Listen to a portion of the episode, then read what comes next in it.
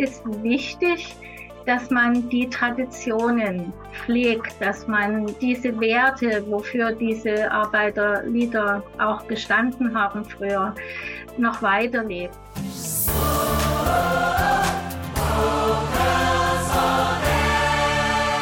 Hallo, ich bin Annabel Thiel und das ist Vocals on Air euer Podcast rund um die Vokalszene. Hier sprechen wir mit MusikerInnen, KünstlerInnen, KonzertveranstalterInnen, Chören und ganz vielen anderen Menschen darüber, was sie bewegt. Und in dieser Staffel, da geht es um politische Lieder. Nach Popsongs wie Imagine und Rockern wie Udo Lindenberg kommen wir in dieser Ausgabe von Vocals und Air zum Thema Arbeiterlieder. Und die haben eine sehr lange Tradition. Vor allem mit Blick auf die Chorszene. Woher kommen sie? Welche Rolle spielen sie noch heute und welche vielleicht in Zukunft? Genau das schauen wir uns in dieser Folge mal an und wir blicken dabei auch in die Geschichte zurück von einem Arbeiterlied, das wahrscheinlich alle Vocals on Air Hörerinnen und Hörer kennen, Bella Ciao, und ordnen das Ganze mal ein bisschen historisch ein. Meine Kollegin Monika Müller aus dem Vocals on Air Team ist mir jetzt hier gerade zugeschaltet per Videoschalte und äh, ich habe als erstes für dich die Frage mitgebracht, woher kommen Arbeiterlieder eigentlich? Also wo, wo ist des Pudels Kern? Wo liegt der Ursprung, Moni? Also generell ist es ja so, dass Lieder beim Arbeiten schon immer gesungen wurden. Das liegt irgendwie so ein bisschen in der DNA der Menschheit, kann man fast schon sagen. Ähm, schon immer hat man irgendwie gesungen, wenn man beispielsweise auf dem Feld gearbeitet hat. Und vor allem tatsächlich wurde gesungen oder wird gesungen bei Zwangsarbeit, um sich die Arbeit ein bisschen schöner zu gestalten tatsächlich. Ob es jetzt in Minen ist, ob das jetzt auf Baumwollplantagen ist zum Beispiel, ähm, überall wird gesungen. So entstand ja auch zum Beispiel der Blues in Amerika. Mhm. Das waren dann allerdings tatsächlich Arbeitslieder und nicht Arbeiterlieder. Kleiner grammatikalischer Unterschied, äh, großer Unterschied in der Bedeutung.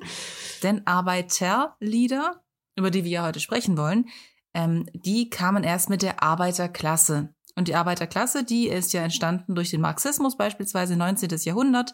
Ähm, da in die Zeit fällt auch die Gründung der ersten internationalen Arbeiterbewegung, wo sich die Arbeiterklasse so ein bisschen zusammengeschlossen hat, um ein bisschen für ihre Rechte auch streiten zu können überhaupt. Und ähm, diese internationale Arbeiterbewegung hatte auch eine Hymne, die genau gleich heißt, die Internationale. Wie passend.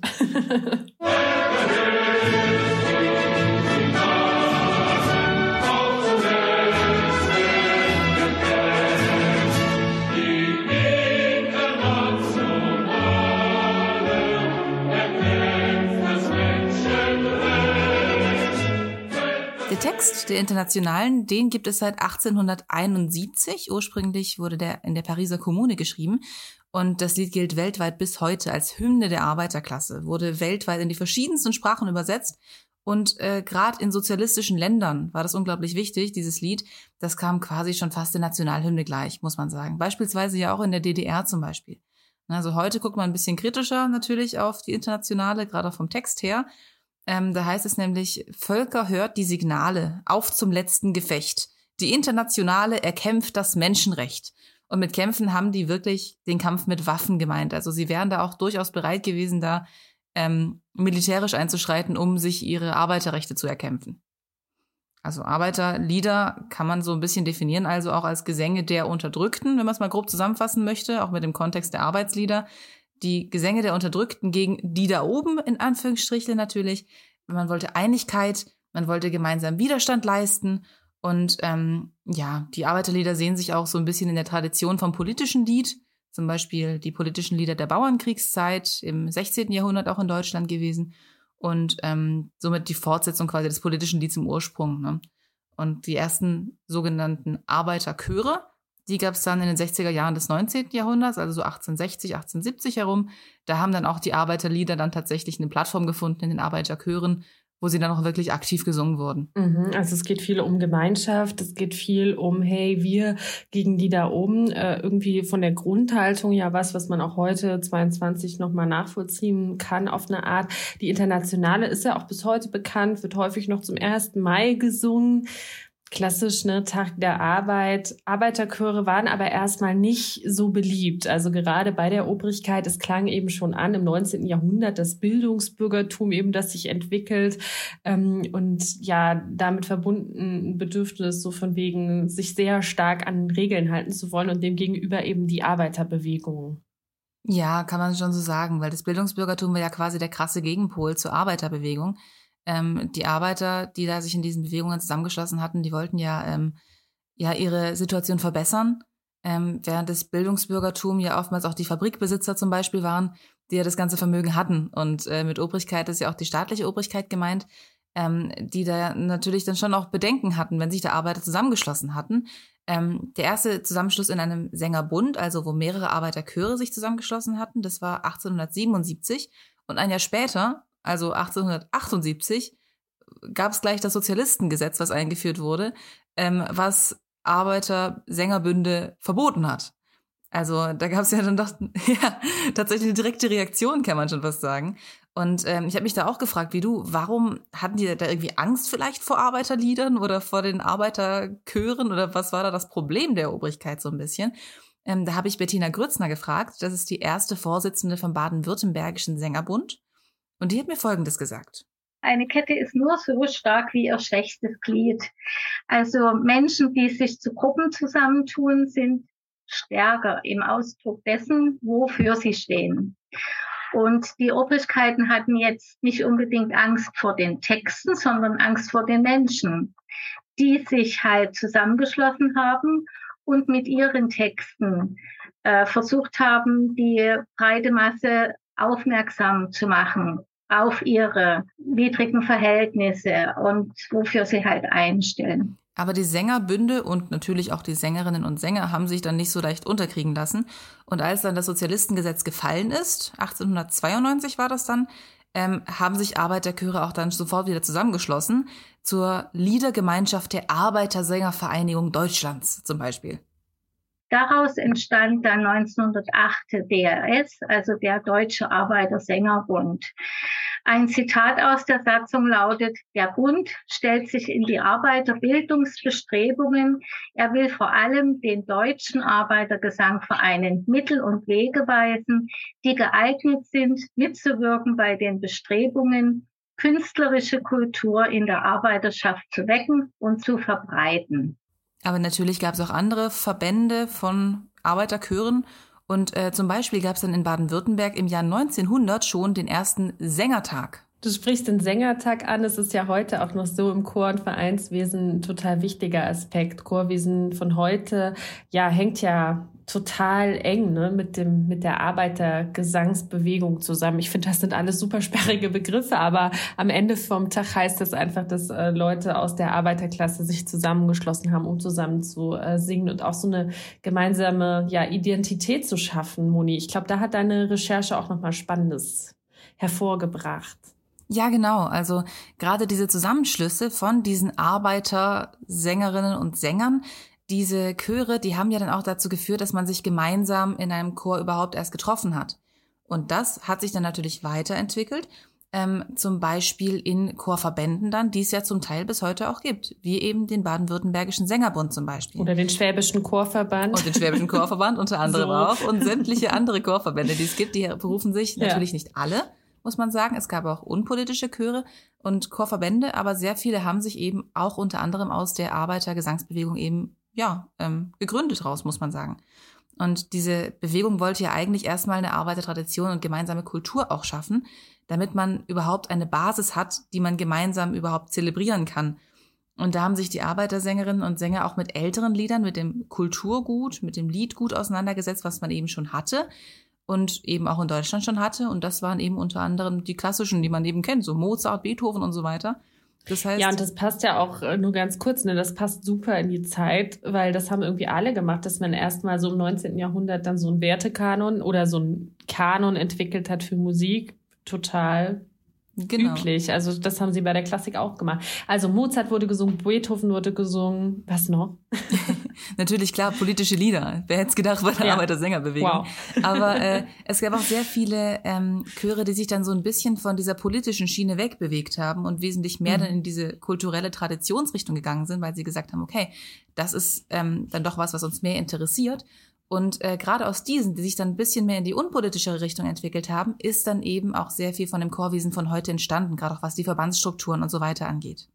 Mhm. Ähm, ich glaube, ne, also so ein Punkt irgendwie noch voll spannend, äh, den ich da so raushöre. Man singt dann so die Mozart-Beethoven-Sachen, andere, andere Genres. Man geht immer mehr weg vom politischen Lied und irgendwie ist das ja auch so eine gemeinsame Identität schaffen und vielleicht auch sich ne, gegenüber dem Bildungsbürgertum behaupten können, ne? weil die haben natürlich, äh, ist Gesang irgendwie dann trotzdem für hochkulturelle Sachen wie Mozart, Beethoven und so auf eine Art kann es das zugänglich machen, ohne dass du eben den finanziellen Hintergrund hast und ein richtig teures Klavier oder so im Wohnzimmer stehen hast, äh, wie das Bürgertum. Also diese Möglichkeiten hatte eben die Arbeiterbewegung nicht, weil ne, wir müssen uns das vorstellen, wie, das war eine ganz schön ganz schön ähm, roh, so diese Zeit. Also das war ja jetzt nicht irgendwie Reihenhaus und ich habe meine Schichten gemacht, Arbeiterbewegung mäßig, sondern das war so richtig harte Fabrikarbeit, richtig viele Chemikalien, Unterkünfte, wo man auch so total in Mehrbettzimmern zusammengewürfelt war, wo nicht geheizt wurde, auch immer noch schlechte Bezahlung und so weiter. Also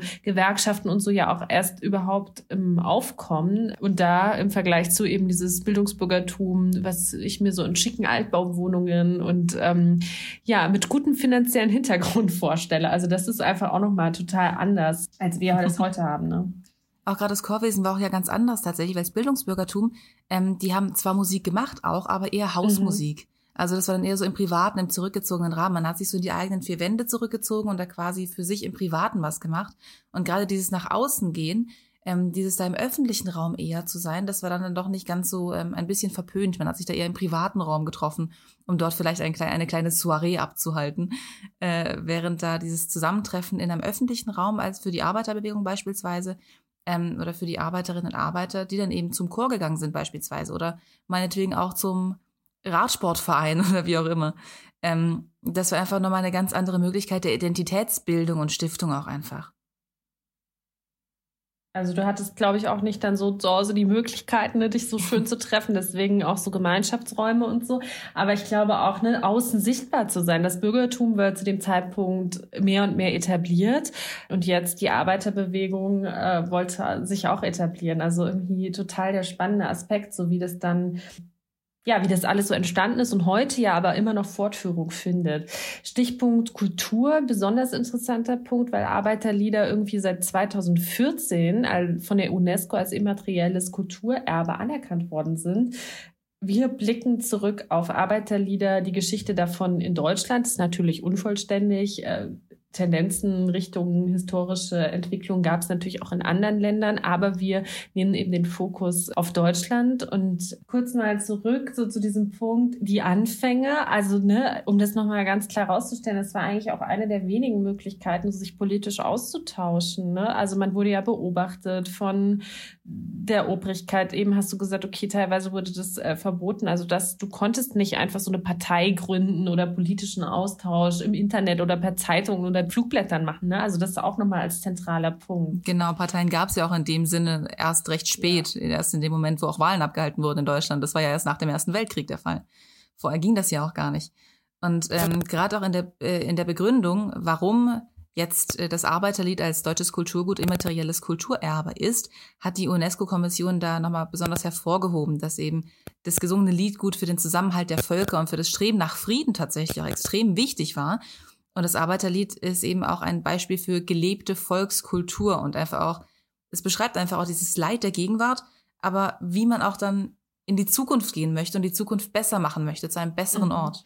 Die Arbeiterbewegung kam ja immer wieder in der deutschen Geschichte vor. Wir haben es gehört, also auch äh, super spannend. Was mich heute noch jetzt interessiert, ist eigentlich der Sprung zurück. Wissen die Vereine, die Verbände, die Chöre eigentlich überhaupt noch so um ihre Tradition? Wie sieht es denn damit aus, Moni? Das kommt so ein bisschen drauf an, habe ich das Gefühl, weil es gibt einerseits natürlich die Verbände, die sich ähm, aus dem nichtpolitischen Rahmen gegründet haben. Die haben da ja auch kaum eine Tradition, auf die sie sich zurückbesinnen können. Aber ähm, Gerade diejenigen wie beispielsweise der Baden-Württembergische Sängerbund, ähm, die sich ja sehr stark auch darauf berufen, ähm, sieht man auch auf deren Website, da haben sie auch eine ganze Geschichte vom Verband und alles draufstehen, wo man das auch genau nachvollziehen kann, welcher Bund jetzt zu, mit welchem Bund gemeinsam dann am Ende zum Baden-Württembergischen Sängerbund wurde. Gerade diese Verbände und Vereine halten die Tradition dann doch hoch. Bettina Grützner hat ja auch nochmal erzählt, wie stolz sie darauf eigentlich sind, auf dieses Erbe, was sie dann weitertragen dürfen. Es ist wichtig, dass man die Traditionen pflegt, dass man diese Werte, wofür diese Arbeiterlieder auch gestanden haben früher, noch weiterlebt. Und ich bin da auch stolz drauf, weil ich persönlich komme ja aus einer Arbeiterfamilie. Also ich komme ja aus der ehemaligen DDR und mein Opa, der war wirklich ein ganz gestandener Kommunist. Ich bin halt auch persönlich noch ein bisschen damit verwurzelt. Ich glaube aber gerade auf der Ebene der Sängerinnen und Sänger, da ist den meisten nicht bewusst, welche Rolle Arbeiterlieder eigentlich mal gespielt haben oder in manchen Vereinen ja bis heute spielen. Ja, ich bin mir da nicht so sicher, ehrlich gesagt. Ich glaube, es kommt voll drauf an. Äh, ich glaube, gerade bei den älteren Semestern ist das schon noch sehr so verwurzelt. Aber klar, wenn du jetzt irgendwie so in einem jungen Jazzchor bist oder so, dann hat, dann ist es ja auch einfach voll voll weit weg und ist ja auch gar nicht in so einem politischen Kontext unbedingt gegründet. Ähm, genau, aber ich glaube, es haben mehr auf dem Zettel, als man denkt. Ist so mein Bauchgefühl, aber keine Statistik, die ich nachweisen kann. ähm, darüber, wie heute Arbeiterchöre singen, beziehungsweise wie wichtig Arbeiterlieder heute sind, da kommen wir gleich nochmal drauf zurück. Viele Arbeiterlieder sind aber heute gar nicht mehr als solche bekannt. Das hatten wir auch schon oft ähm, in den Folgen jetzt in dieser Staffel rund um politische Lieder. Ein bekanntes Beispiel haben wir euch mitgebracht, und zwar das, heute würde ich sagen, ist es eher so ein, so ein Party, Kirmes, Wiesen, Unterhaltungs, gute Stimmung Lied. Äh, Bella Ciao. Ich glaube, fast alle Vocals und eher Hörerinnen und Hörer kennen das. Was es mit dem Lied auf sich hat, warum es eigentlich ähm, ein Arbeiterlied ist und wir das heute gar nicht mehr wissen. Eine kurze Geschichte. So klingt ein Partisanlied, wenn man es neu interpretiert. Bella Ciao, hier in der Version von Hügel. So kam es auch in der Serie Haus des Geldes vor. Die Botschaft ist aber ähnlich geblieben wie im Original. Ein Lied derjenigen, die sich gegen die Gesellschaft auflehnen, unterlegt mit einer eingängigen Melodie.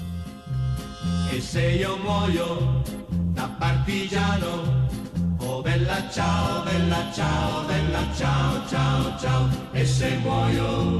da partigiano, Du mi devi seppellire. Wer das Lied ursprünglich geschrieben hat, weiß heute keiner mehr. Es kommt aber, wie die Sprache schon vermuten lässt, aus Italien. Bis ins 19. Jahrhundert war Bella Ciao ein Lied über Liebeskummer. Dann änderte sich jedoch der Text und es wurde Anfang des 20. Jahrhunderts ein Arbeiterlied. Bekannt und berühmt wurde aber erst der Text, der während des Zweiten Weltkriegs entstanden ist. In dieser Version erzählt ein Partisan, also ein bewaffneter Kämpfer, davon, dass er jetzt seine Schöne verlassen muss, Bella Ciao, um in den Kampf zu ziehen und bittet seine Kampfesgenossen, ihn auf einer Blumenwiese zu begraben, falls er sterben muss. Und diese Blumen, so sagen alle, Bella Ciao, Bella Ciao, Bella Ciao, Ciao, Ciao, sind die Blumen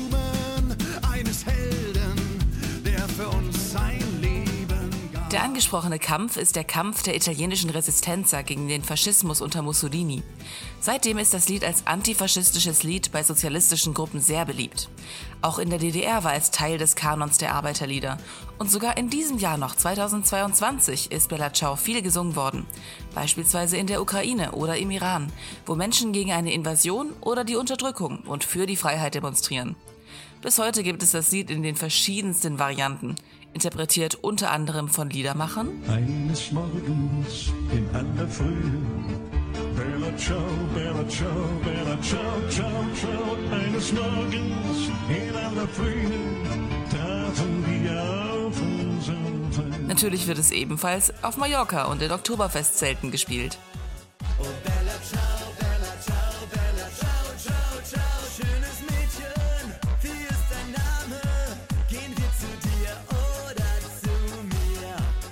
dann gibt es noch recht freie Interpretationen, bei denen es eigentlich bloß darum geht, Bella Ciao anzudeuten.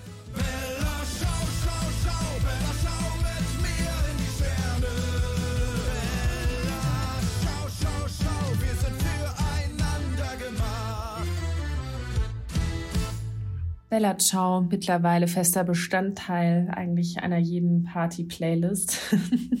Wer mehr über den politisch-demokratischen Teil allerdings von Bella Ciao wissen möchte und sich fragt, was Fanchöre im Stadion mit Demokratie in der Musik zu tun haben, der kann gerne mal in Staffel 3 von Vocals on Air reinhören. Da hat Monika Müller unter anderem mit einem Politikwissenschaftler über Musik in der Demokratie und Demokratie in der Musik gesprochen. Und Monika Müller aus dem Vocals on Air Team ist jetzt jetzt auch hier.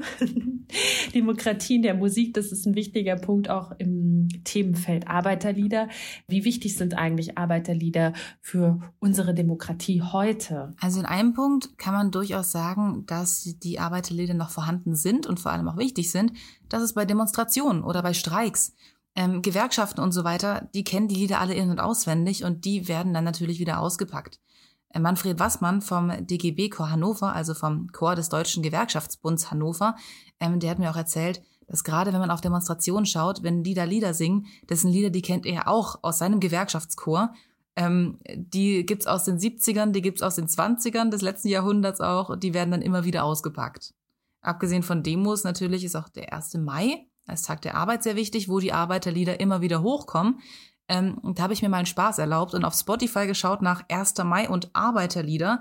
Also gerade mit den beiden zusammen, da habe ich schon so, weiß nicht, 15 bis 20 Playlists gefunden von Leuten, die da gesagt haben, ach, Arbeiterlieder zum 1. Mai, da fallen mir folgende ein.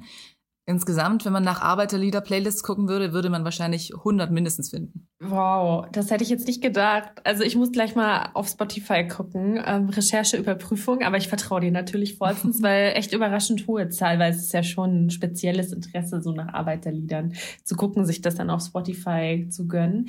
Äh, die Hochphase, hast du gerade gesagt, war in den 70er und 80er Jahren des vergangenen Jahrhunderts. Ähm, interessant, das ist bei Demos die Lieder noch so wichtig sind. Also, dass das dann so erhalten bleibt, ne?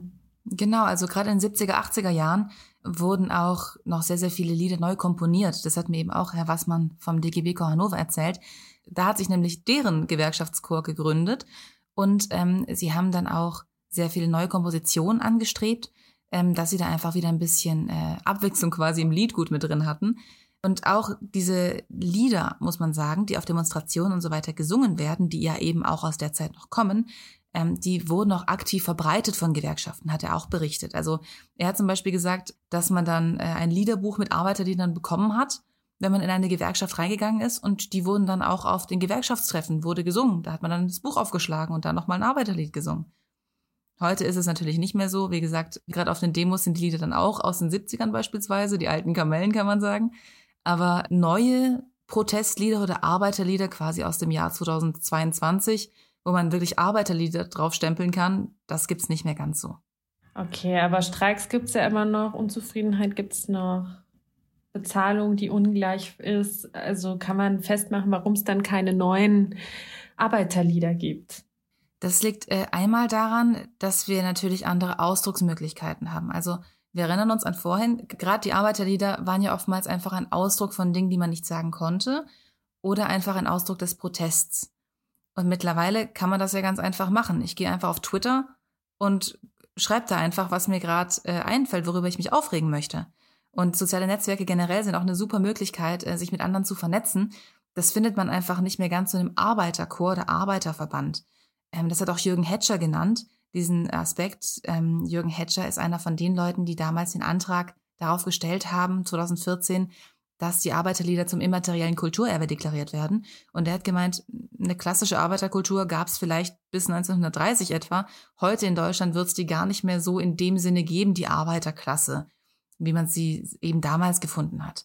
Ähm, weil damals gab es eben eine sehr homogene Kultur mit gleichen Wohnvierteln, mit Arbeitersportvereinen, die auch wirklich so deklariert waren, Arbeitergesangsvereine, Arbeiterradfahrerbünde und so weiter und so fort. Und das war natürlich ein großer Nährboden für diese Lieder und für deren Verbreitung, bevor jeder auch Radio hatte. Heute ist ja unsere Gesellschaft ganz anders strukturiert. Ja, das stimmt. Arbeiterklasse, das ist auch irgendwie so ein Wort, was gar nicht mehr so richtig gefühlt in die Zeit passt. Ne? Also so diese Klassengesellschaft, Obrigkeit, Bürgertum, Arbeiterklasse und so, das ist natürlich irgendwie alles ähm, ineinander übergegangen, würde ich sagen. Also in den letzten Jahrzehnten, ich sag mal, Wirtschaftswachstum, Wirtschaftswunder und so weiter hat ja Deutschland maßgeblich geprägt. Davon hat natürlich auch die Arbeiterklasse logischerweise profitiert, maßgeblich, wenn natürlich auch nicht alle gleichermaßen. Kurz nochmal zum Arbeiterlied als immaterielles Kulturerbe. Die deutsche UNESCO-Kommission hat klar die Bedeutung halt hervorgehoben. Ähm, und das fand ich nochmal so einen spannenden Punkt. Und zwar, dass es auch, dass die UNESCO betont, dass es, dass die Arbeiterlieder den Zusammenhalt der Völker und das Streben nach Frieden hervorheben. Das finde ich insofern interessant, weil wir ja ganz am Anfang über die internationale gesprochen haben. Da ging es ja so, ne, wow, kämpfen mit Waffen und so. Also das ist schon auch interessant, ähm, was für eine Bedeutung das hat. Und weiter heißt in, in, in der UNESCO-Begründung, das Arbeiterlied bleibe ein Beispiel für gelebte Volkskultur, ne, das sich immer wieder an die jeweiligen Umstände angepasst hat. Zusammenhalt, Frieden, für sich einstehen, das sind ja ganz zentrale Werte, die auch heute noch total wichtig sind. Auch wenn, wie du sagst, die Ausdrucksformen abweichen und klar, ne, also so ganz strukturiert jetzt in so Arbeiterwohnvierteln und so ist das einfach gesellschaftlich nicht mehr aufgeteilt und ich finde, das ist auch gut so. Ja, da hast du recht. Und äh, ein Punkt, der da auch ganz interessant ist, ist einfach auch, dass sich ja die Ausdrucksformen, du hast ja gemeint gehabt, das Arbeiterlied, das hat sich immer wieder an die Umstände angepasst. Und genauso haben sich auch die Ausdrucksformen einfach geändert.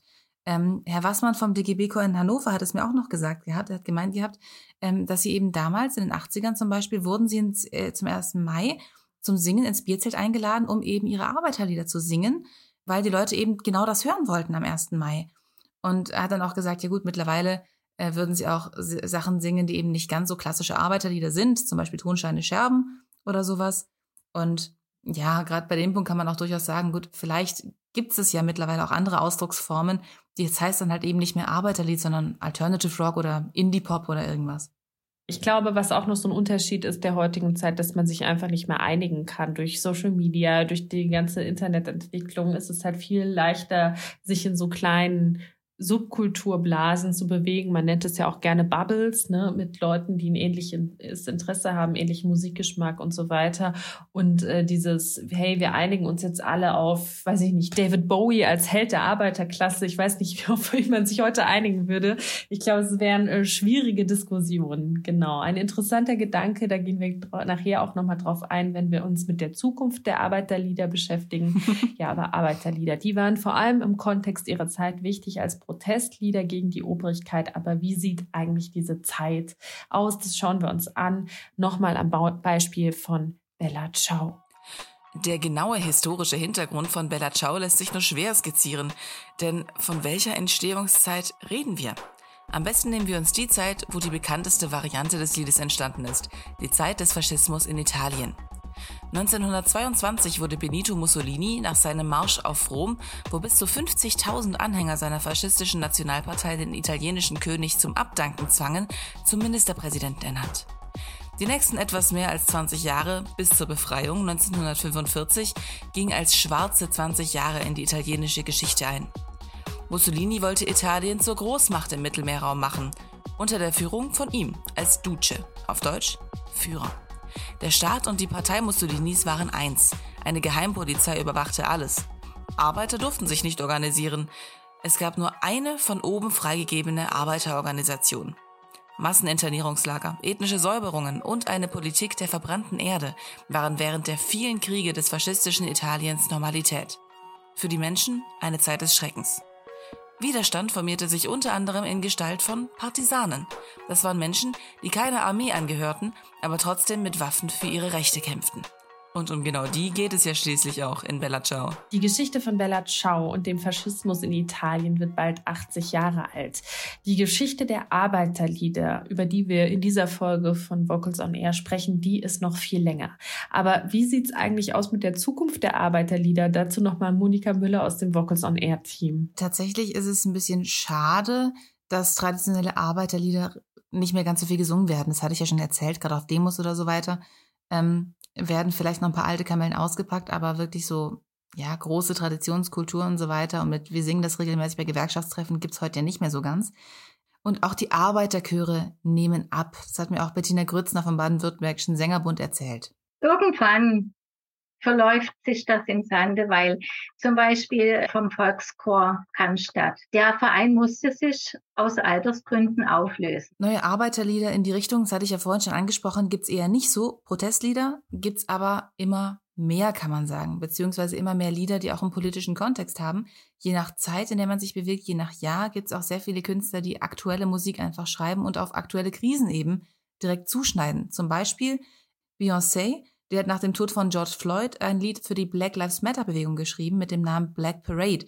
Oder man kann sich natürlich auch nehmen die verschiedenen Versionen von Bella Ciao, dass eben Bella Ciao zum Beispiel immer wieder aufgegriffen wird oder immer wieder in anderen Versionen gesungen wird, zeigt ja auch, dass die Protestlieder in den verschiedenen Genres irgendwie angekommen sind und dann immer wieder aufgegriffen werden. Mhm. Aber ich glaube, das liegt eher an der Melodie beim Bella Ciao und weniger daran, dass man jetzt nochmal irgendwie denkt, okay, ich will jetzt irgendwie politisch oder sozial irgendwie ein Statement haben. Aber voll spannende Aspekte, die du sagst.